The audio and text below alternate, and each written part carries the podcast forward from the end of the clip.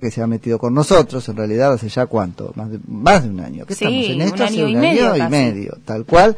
Y vamos a charlar de eso con Ignacio Jure, que es investigador del CONICET.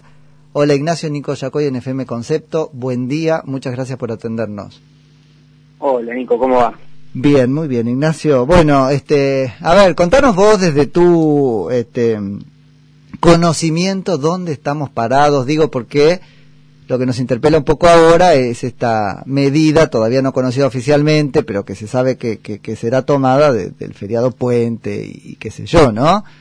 ¿Dónde estamos parados para que eso pase? Y es un tema bastante, digamos, polémico porque siempre hay un sector perjudicado y otro beneficiado. Seguro, Sí, seguro. El sistema de salud está como súper tensionado y desde ese punto de vista está bueno que, que no haya tantos viajes, sobre todo desde las grandes ciudades, la gente de acá de Buenos Aires, de todo el AMBA, de Córdoba, de las grandes ciudades, por ahí se hace una escapadita un Ujú. largo y eso irradia, digamos, y en otros sectores que no hay tanto contagio puede llegar a aumentar mucho, pero bueno, matamos al turismo también que la viene sufriendo. Totalmente. Nada, yo soy biólogo y por ahí estoy más en condiciones de hablar de los pormenores científicos del virus que en sí mismo una medida de gobierno. Sí, sí, sí, totalmente. Pero bueno, no, sabés que es súper importante y por eso los buscamos, este, por, por esta demanda que por suerte empieza a haber de basar las decisiones en evidencia científica, ¿no? Que eso está bueno también. Porque si no las decisiones pasan en el vacío, ¿no? Y para hablar sobre lo que pasa, cuán peligroso es, cuánto ha cambiado el, el escenario desde este, lo epidemiológico, ahí aparecen este, ustedes. ¿Cuál es la característica del cuadro en esta etapa? Lo hemos llamado segunda ola, este, ¿qué, qué cepas hay este, dando vueltas de manera significativa? Y mira, hay muchas nuevas cepas, sobre todo la de Manaos y la inglesa. Ahora parece ser que a lo mejor llegó la India, que es otra cepa peligrosa, pero en definitiva estamos parados en un momento donde tenemos una desventaja y una ventaja A ver. respecto al año pasado. La desventaja es que hay muchos más casos. Estamos peor que en el peor momento de Sí. la primera ola en cuanto a casos. Pero la ventaja es que tenemos gran parte de la población vacunada y que están viniendo muchas vacunas. Se anunciaron que llegan 4 millones de vacunas más de AstraZeneca. En ese escenario yo creo que de alguna manera el gobierno, me imagino, que estará pensando en un último esfuerzo de confinamiento durante, digamos, por ejemplo, este fin de semana largo que no se haga, y de esa manera llegar en un mes o dos a vacunar a casi toda la población de riesgo Claro. y ahí liberar los hospitales. Claro.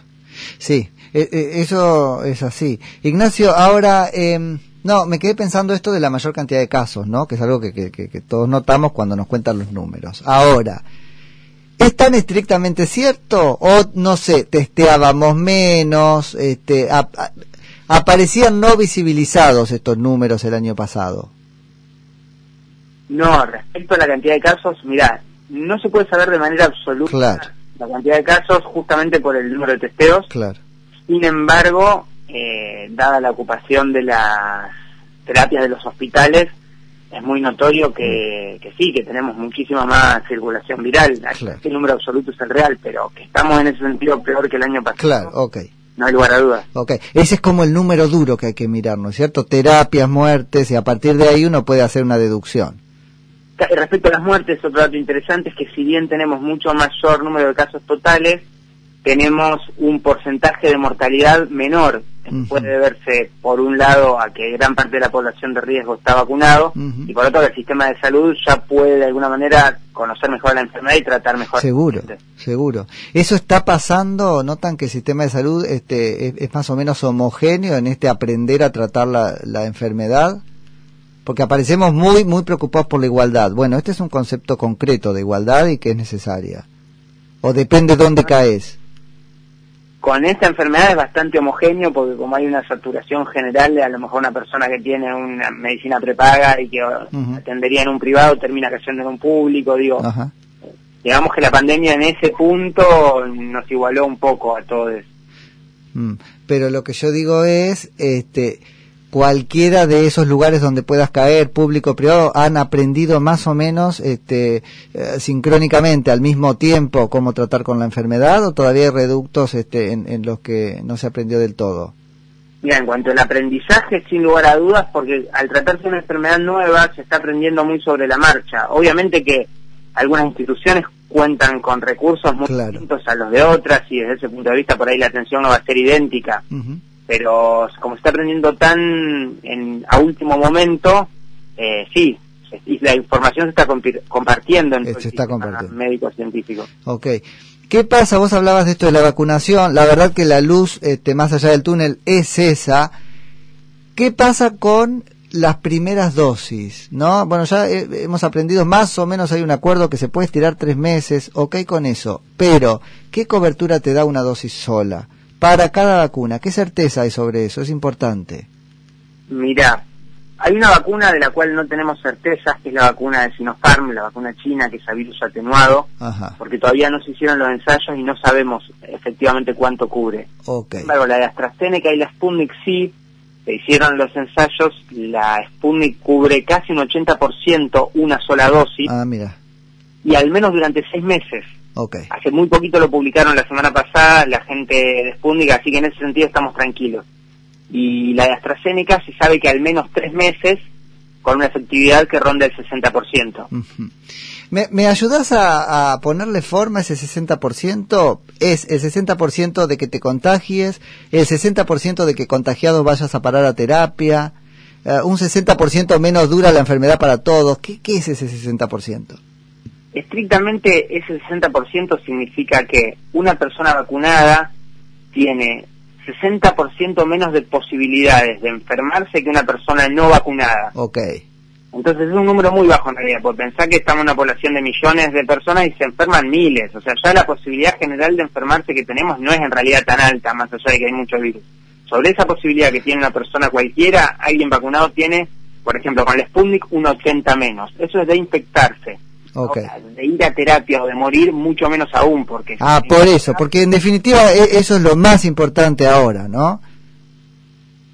Tener una forma cercana a, la asintomático no sería tan grave. Lo que me preocupa es qué cobertura da una sola dosis para terminar en terapia. Bueno, eso no se sabe aún, ah. pero sí se sabe que la cobertura para terminar en terapia o para manifestar la enfermedad grave es mucho mayor que para enfermarse. Es decir, si yo mm. tengo un 80% de cobertura para no enfermarme, significa que solo tengo el 20% de chance de enfermarme, bueno, de ir a terapia sería mucho menor. O sea, aún cuando me lo agarré. Ok, yo insisto con eso porque es donde veo una ventana de, no de desinformación, todavía no está, no, no está comprobado y qué sé yo, pero es importante dar esa respuesta, ¿no? Porque es lo que te va a dar tranquilidad. La tranquilidad no te la da tanto no enfermarte, sino saber que tenés probabilidades ciertas de no terminar en terapia, ¿no? Claro, total. A nivel individual es eso, no manifestar la enfermedad de forma grave, pero a nivel epidemiológico es muy importante que las vacunas protejan también de no infectarse, aunque sea leve o claro, entiendo. para que no se propague tanto la enfermedad también. Así que 60% y 80% AstraZeneca o este Sputnik para contagiarte. Y para ir a terapia supones que un número mayor a eso un número mayor, pero no sabe exactamente okay, Ok, pero estás protegido, diga, puedes pensar que con una sola dosis harás una forma más leve que si no la hubieras tenido. Sí. Ok, este, no, eso es este, en algún punto tranquilizador. Con esto tiene que ver lo de la Light, cuando vos me decís el 80% de Sputnik en una primera dosis por seis meses, ¿eso es la Light o la Light es otra cosa? Exactamente, eso es la Light. Los rusos lo que hicieron fue probar la primera dosis del Sputnik, a lo cual le llamaron Sputnik Light, en realidad no hmm. es otra cosa que la primera dosis del Sputnik B que dimos nosotros. Hicieron el ensayo durante seis meses y evaluaron esa efectividad del 80%. Ahora, ¿los seis, meses, seis meses que tienes que ponerte? ¿Otra Light? ¿Otra vez la 1? No, no significa que dure solo seis meses. Ajá.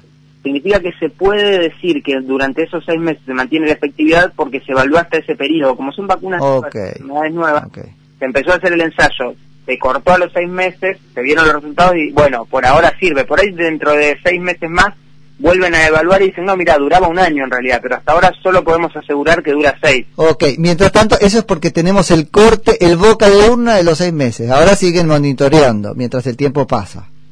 Exactamente, así como lo dijiste. Ok, bueno, eso nos, nos sirve bastante para, para entenderlo. Cuando decís AstraZeneca, ¿te referís también, no sé, a Covishield, por ejemplo? Sí, sí, porque es la misma vacuna. Lo único que cambia es el lugar en donde se fabrica, pero bueno. Ahí podemos estar tranquilos, entre comillas, con que eso sí es intercambiable, Covishield con una AstraZeneca cualquiera. Claro, sí, sí, ni hablar, es la misma vacuna. Bien, no, porque hay gente preocupada porque efectivamente re- re- recibió la de COVID y después recibió toda la información sobre lo que pasa en India, con lo cual este, está también preocupada, ¿no? Así que... este. Hay algo siempre, viste, como no es lo mismo el auto Honda hecho en Japón que el Honda hecho en Brasil, pero Sí. se supone que es la misma matriz. No, no, bueno, y que en todo caso está bien, está bien, pero, pero va a funcionar, digamos. Tampoco es preocuparnos de más, porque si no aceleramos una cosa de un estrés innecesario que ya en una situación compleja, ¿no? Nos terminamos... Sí, es una locura, ya hay motivos reales para... Por eso. Que le tenemos que sumar los falsos. La idea es que nos quedemos en, en, en los reales, ¿no? Eh, ahora tenemos que volver de algo, Ignacio, para la audiencia, que es que todo esto que contamos sobre lo bueno que es estar vacunado con una sola dosis no implica que vayamos a este, dejar de, de cuidarnos, ¿no? Y no, obviamente eso es muy personal, sobre todo la gente que pertenece a un grupo de riesgo, que Sí. es gente que está vacunada. Sí, sí, sí, totalmente. Che, Ignacio, tengo una última pregunta. Estos días está, hoy, sobre todo anoche, qué sé yo, este, la picota un poco el, el, a partir de un informe sobre las clases y la influencia de las clases en la desaceleración de los contagios. ¿Leíste el informe? ¿Tenés que ver con eso? ¿Alguna posición sobre el punto? ¿Nada?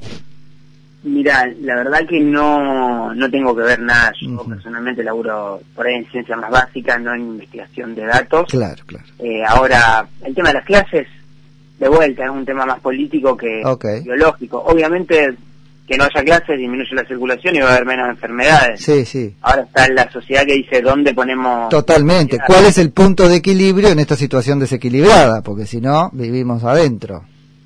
Sea, uno puede reducir en las clases, se podría reducir cerrando de vuelta todos los locales, volviendo a una fase 1 como otra época. Bueno, es una decisión política. Tal cual, tal cual, tal cual. Teniendo en cuenta economía, Ujú. educación, un montón de factores que por ahí a mí me trascienden. Claro.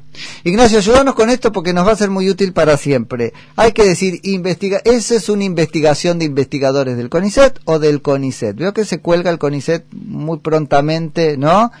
¿Qué tiene que ver el CONICET con eso? Bueno, el CONICET es el ente estatal que financia todas esas investigaciones. Desde esa investigación que vos estás hablando, que es un análisis de datos en realidad, hasta lo que hago yo en el laboratorio, que son por ahí experimentos básicos propiamente dichos. El- ¿Y vos decís que tus hallazgos son del CONICET o son tuyos, coma, investigador del CONICET?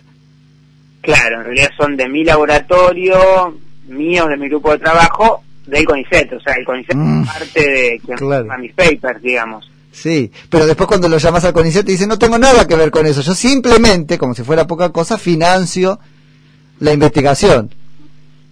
Claro, sí, sí, así es el sistema, digamos. Bueno. Una entidad financia, investigadores con ese dinero hacen un montón de trabajo, pero que fueron aprobados esos planes de trabajo por el CONICET también. Entonces, Ah, oh, bueno, ahí va. no es que me da la plata y yo hago lo que quiero tampoco. El plan de trabajo sí, la conclusión no tiene una instancia de prueba, ¿no? O la revisan pares que nos haría decir que es del CONICET.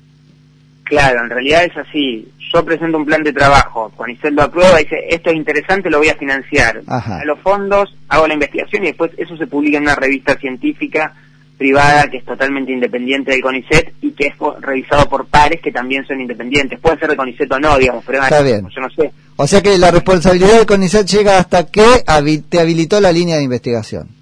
Exactamente. Quien se cuelga el CONICET en una conclusión nos está haciendo trampa, discursiva, un argumento de autoridad, una cosa así. No es el CONICET. Claro, sí, sí, la conclusión final del trabajo no depende estrictamente de CONICET, Ok. sino de nosotros que somos los investigadores de CONICET, ¿no? Bien, perfecto. No, eso está... Sueldo CONICET, de hecho. Sí, sí, sí, tal cual. Pero bueno, estamos en un momento político complejo, están, viste, tironeando ahí del CONICET a ver hasta qué punto este, sirve para justificar algunas cosas, legitimar algunas cosas y esta pauta que vos nos das es interesante. Es el investigador del CONICET, no es el CONICET. Así es. Bien, excelente. Che, Ignacio, te agradezco muchísimo por la charla y, y- y por este auxilio que nos prestaste para entender algunas cosas. Dale, dale, bueno. Dale. Vos. Te mando un abrazo. Que tengas buen día. Es Ignacio Jure, que es investigador del CONICET. Que tus mañanas sean informadas. Concepto 955, Nuevo aire en FM. uniendo a todo el país. Oh.